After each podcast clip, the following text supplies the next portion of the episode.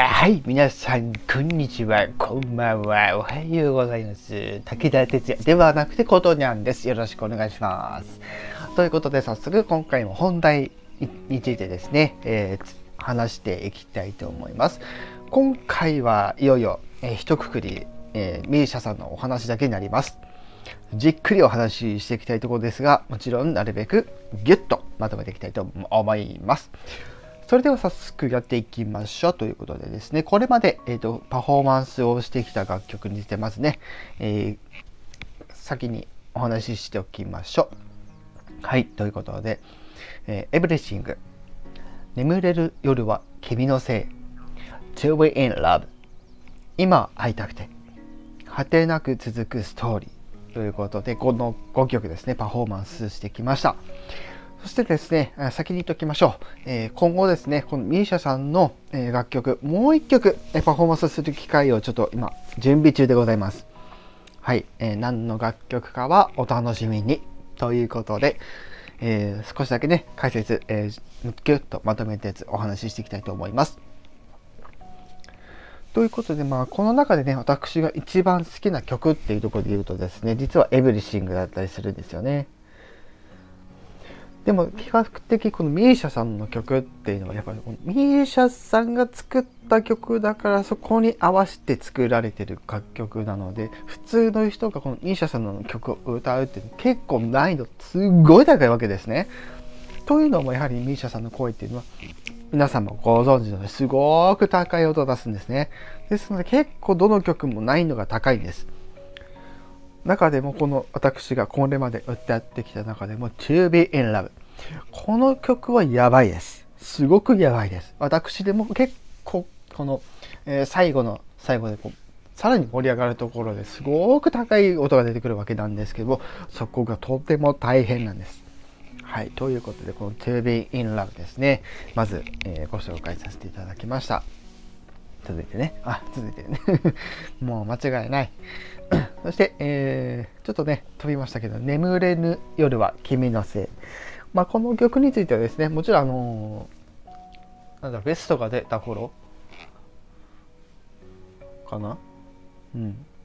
に、えー、は聞いてはいたので、久しぶりにあのー、まあ、ここ最近聞いてですね、あ、この曲をやろうと思ってた曲だったんですね。でもやっぱりあのこの曲もですね全然例外ではなくてやはり、えー、音の振り幅っていうのはすごく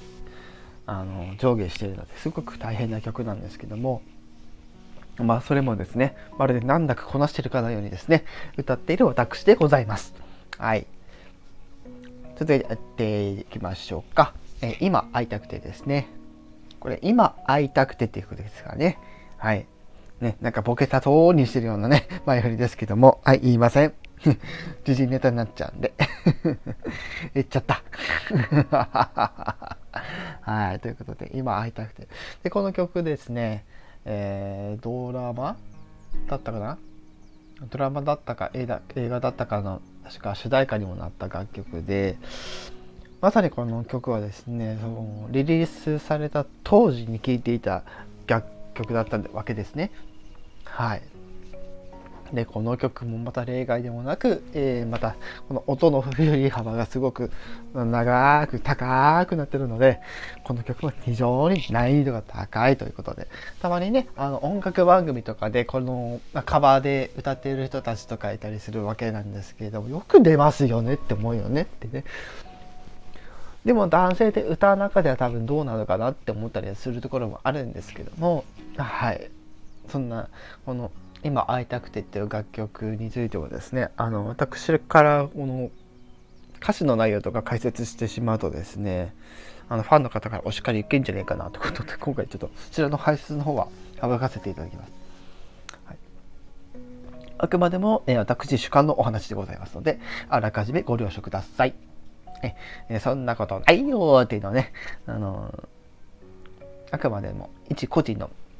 お話なので、知らんがなって感じなんですけども、はい、えー、最後に、果てなく続くストーリーのお話ししていくんですけど、まあ、これも、あのー、そのアルバム、ベストアルバム出た時にですね、まあ、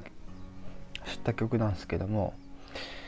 やっぱりこの「果てなく続くストーリー」っていう曲もですねやはりあのー、もう一回言いますけど例外ではなくて音の振り幅がそれなりに、あの、大きい楽曲となっておりまして特にこの「果てなく続くストーリー」ってでこの上がって下ってくる下って上るみたいなのがすごく激しい曲なのでこの曲もやっぱり非常に難しい曲となっているわけなんですね。はい、ということでね今回ちょっと解説抜いたのはですねあのー、ご本人がですねこれあのお話しされてる機会あのあの記事があるみたいですのでちょっとそちらの方ですねあのまあおのおのの方で調べていただく感じにしててしようかなと思ってですね特にそちらに関しては何かリンクを入ってるわけではございませんのであらかじめご了承いただければなと思っております。ということで今回は misia さんのねお話をさせていただきました。次が一応最後となっておりますので是非よろしくお願いします。